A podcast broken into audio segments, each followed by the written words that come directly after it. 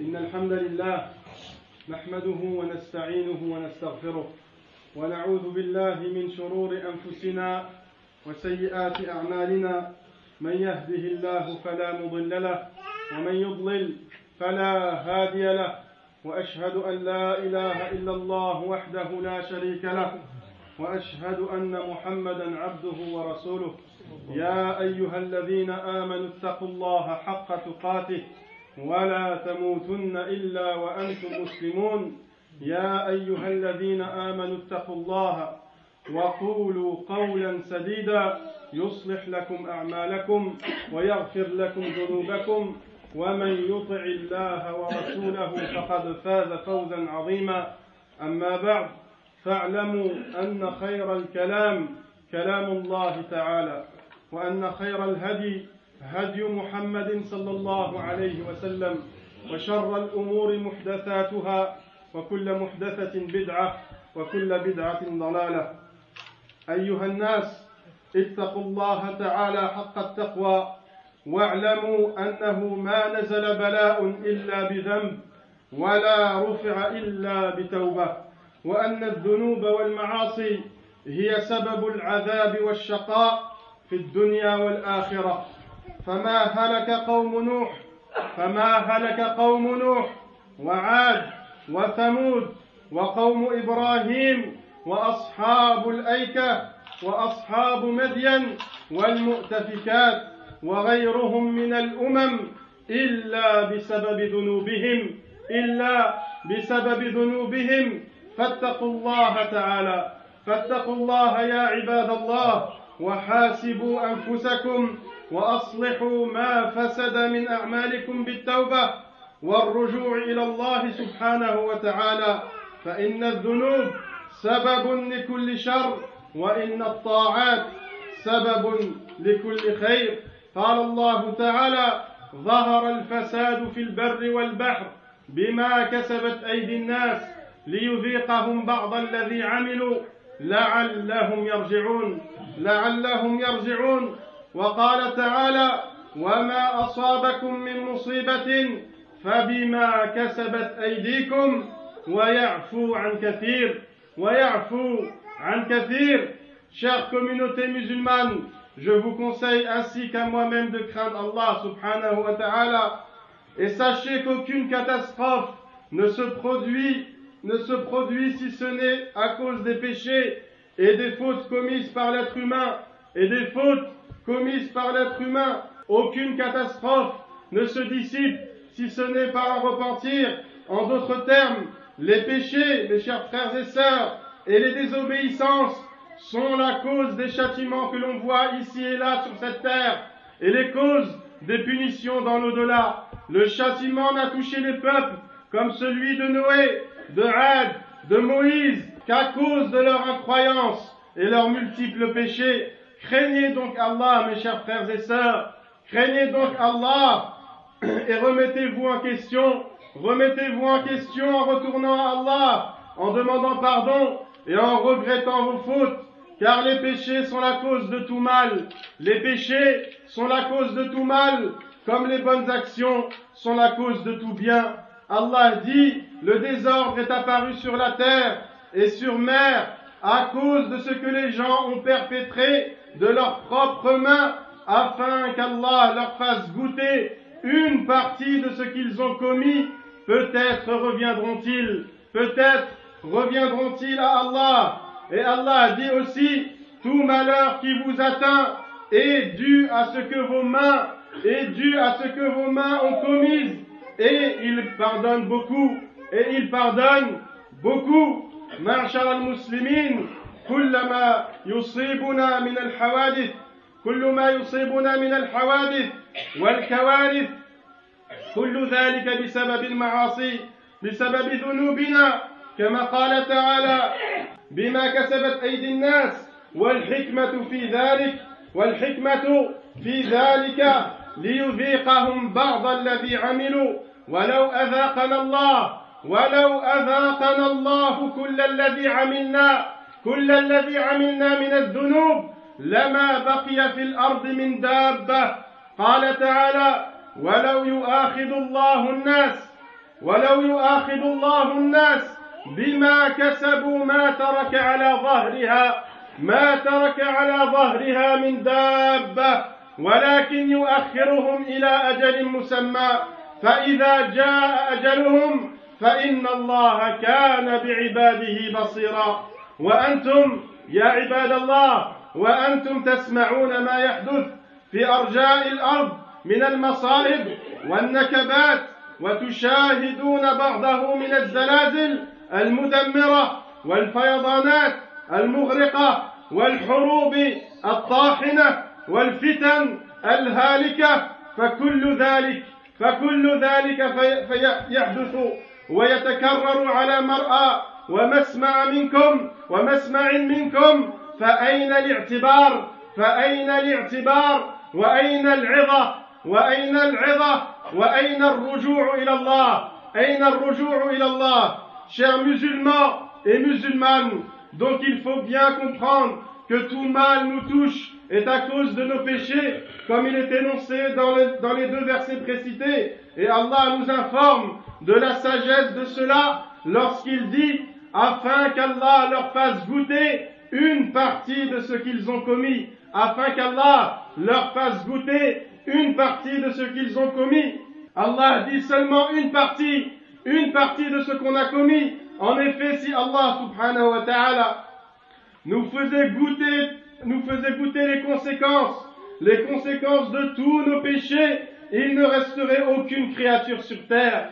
Il ne resterait aucune créature sur terre. Allah dit, et si Allah s'en prenait aux gens euh, ce qu'ils ont commis, il ne laisserait à la surface de la terre aucun être vivant, aucun être vivant, mais il leur donne un délai. Il leur donne un délai jusqu'à un terme fixé puis quand leur terme viendra, le châtiment les touchera, car Allah est très clairvoyant sur ses serviteurs. Car Allah voit tout, car Allah est clairvoyant sur ses serviteurs. Vous entendez ce qui se passe, vous entendez mes chers frères et sœurs, ce qui se passe dans le monde comme catastrophe et événements terribles comme séismes dévastateurs et tsunamis qui effacent toute trace de vie. Vous voyez aussi nombre de guerres sanglantes et d'atroces barbaries non loin d'ici et chez nos frères musulmans. Et chez nos frères musulmans, toutes ces choses, mes chers frères et sœurs, on les entend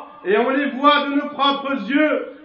La question maintenant, la question maintenant, est-ce qu'on prend de cela quelques enseignements? Est-ce qu'on prend de cela? Est-ce qu'on tire de cela quelques enseignements? Demande-t-on pardon à Allah? Demande-t-on pardon à Allah pour nos péchés? Remettez-vous en question, remettez-vous en question, chers frères et sœurs, et ne pensez pas que ces châtiments ne peuvent pas nous toucher. Ne pensez pas que ces châtiments et ces punitions et ces catastrophes ne peuvent pas nous toucher. أقول قولي هذا وأستغفر الله لي ولكم ولسائر المسلمين فاستغفروه إنه هو الغفور الرحيم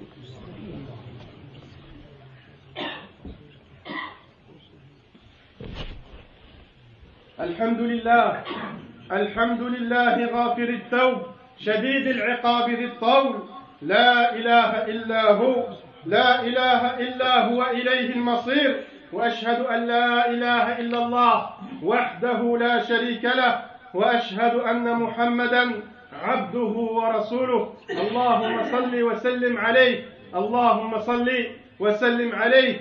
معشر المسلمين فالواجب على العباد أن يتقوا الله تعالى. فالواجب على العباد أن يتقوا الله تعالى وأن يعتبروا بما يجري في العالم من الكوارث ومن من, من كوارث ووقائع ووقائع مروعة فتوبوا من ذنوبكم فتوبوا من ذنوبكم واعتبروا وذكروا الناس وذكروا الناس بها وذكروا الناس بها وأنها ما حدثت عبثا أنها ما حدثت عبثا ولا حدثت بدون سبب.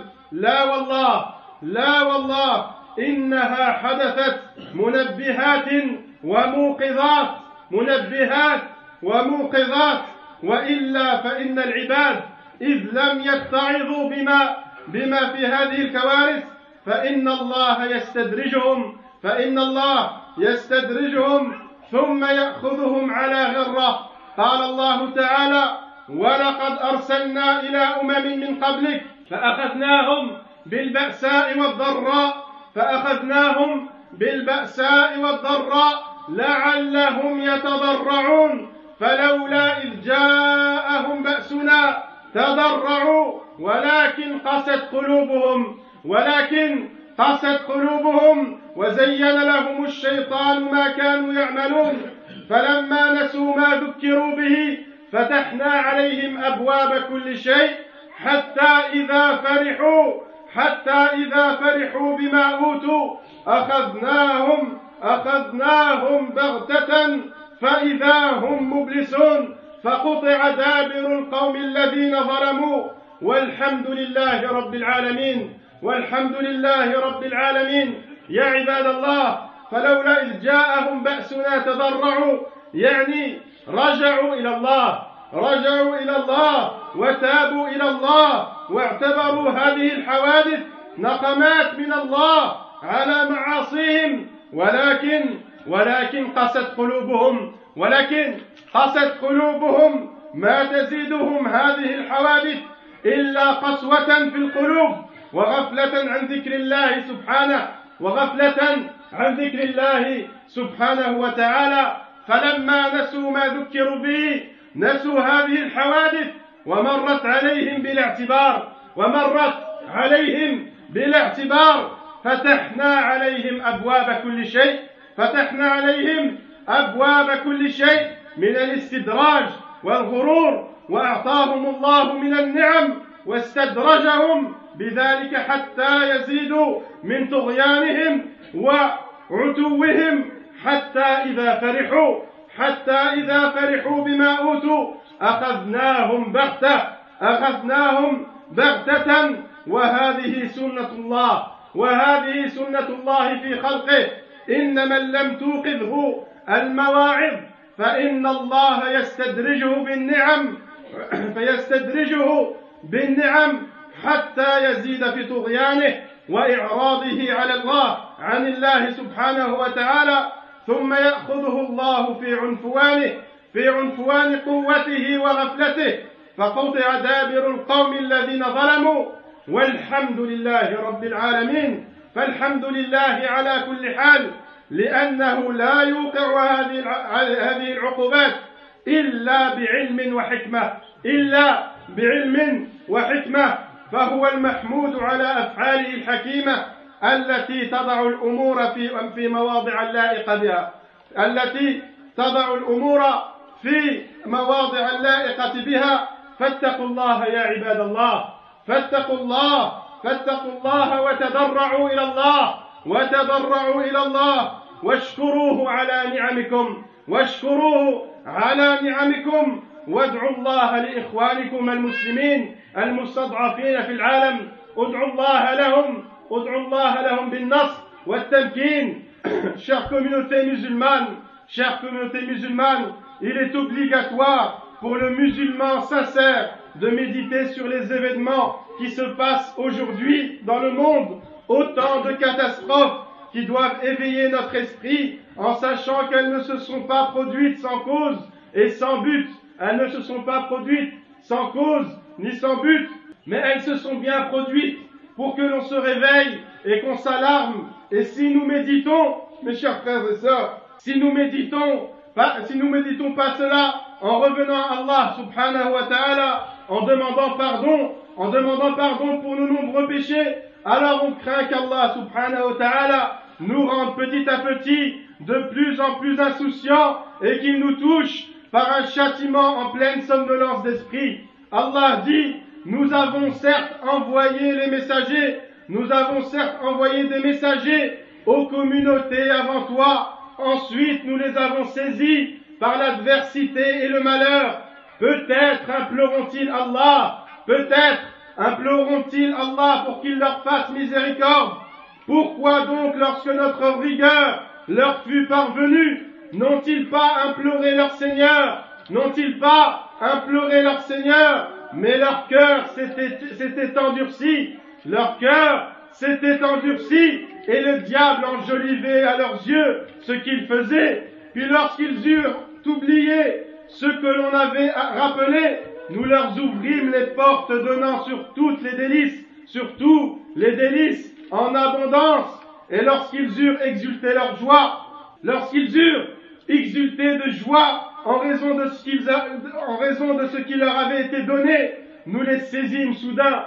Allah dit, nous les saisîmes soudain, et les voilà désespérés. Ainsi fut anéanti jusqu'au dernier de ces injustes, et louange à Allah, le Seigneur de l'univers. Voici donc un verset, mes chers frères et sœurs. Voici donc un verset qui fait froid dans le dos, qui fait froid dans le dos. N'avons-nous pas peur N'avons-nous pas peur que les malheurs, que les malheurs nous arrivent et que la détresse nous afflige et que les catastrophes nous touchent? Allah nous demande de l'implorer. Allah nous demande de l'implorer et de lui obéir. Regardez comment ces peuples ont été touchés par les catastrophes et pourtant ils restent insouciants et leur cœur demeure endurci. Puis Allah leur donna de ses bienfaits encore et encore et petit à petit ils devinrent orgueilleux, pleins de fausses fiertés. Ils persistèrent dans l'obéissance à Allah et leur déviance. Et lorsqu'ils eurent atteint les sommets, les sommets de leur puissance et de leur insouciance, Allah les frappa d'un châtiment. Allah les frappa d'un châtiment rigoureux, mais sage, car la personne n'a que ce qu'elle mérite. La personne n'a que ce qu'elle mérite. Craignez donc Allah, mes chers frères et sœurs. Craignez donc Allah subhanahu wa ta'ala et ne soyez pas insouciants au point de se détourner des ordres d'Allah, au point de se détourner des prescriptions d'Allah subhanahu wa ta'ala et au point de ne pas tirer de leçons de ce qui se passe autour de vous, au point de ne pas tirer des enseignements de ce qui se passe dans le monde. Demandez pardon à Allah subhanahu wa ta'ala Demandez pardon à Allah pour vos nombreux péchés. Il est certes le clément et le miséricordieux par excellence. اللهم صل على محمد وعلى آل محمد كما صليت على إبراهيم وعلى آل إبراهيم اللهم ارض عن الخلفاء الراشدين أبي بكر وعمر وعثمان وعلي وعن أصحابه أجمعين اللهم أعز الإسلام والمسلمين. اللهم أعز الإسلام والمسلمين. واخذل الكفرة والمشركين. اللهم اخذل الكفرة والمشركين. وانصر عبادك الموحدين. اللهم انصر عبادك الموحدين. اللهم انصر عبادك المستضعفين في العالم. اللهم انصر عبادك المستضعفين في العالم. ربنا آتنا في الدنيا حسنة وفي الآخرة حسنة. وقنا عذاب النار. اللهم اغفر للمؤمنين والمؤمنات والمسلمين والمسلمات. اللهم تب على التائبين. اللهم تب على التائبين واغفر ذنوب المذنبين واقض دين عن المدينين. يا أرحم الراحمين. اللهم اشف مرضانا واشف مرضى المسلمين. اللهم اشف مرضانا ومرضى المسلمين. اللهم ادفع عنا الغلاء والوباء والربا. والزنا والزلازل والمحن وسوء الفتن ما ظهر منها وما بطن. اللهم تب علينا. اللهم تب علينا. اللهم رحمتك نرجو. فلا تكلنا إلى أنفسنا طرفة عين. إن الله يأمر بالعدل والإحسان وإيتاء ذي القربى وينهى عن الفحشاء والمنكر والبغي يعظكم لعلكم تذكرون. فاذكروا الله الجليل العظيم يذكركم واشكروه على نعمه يزدكم ولذكر الله أكبر. والله يعلم ما تصنعون.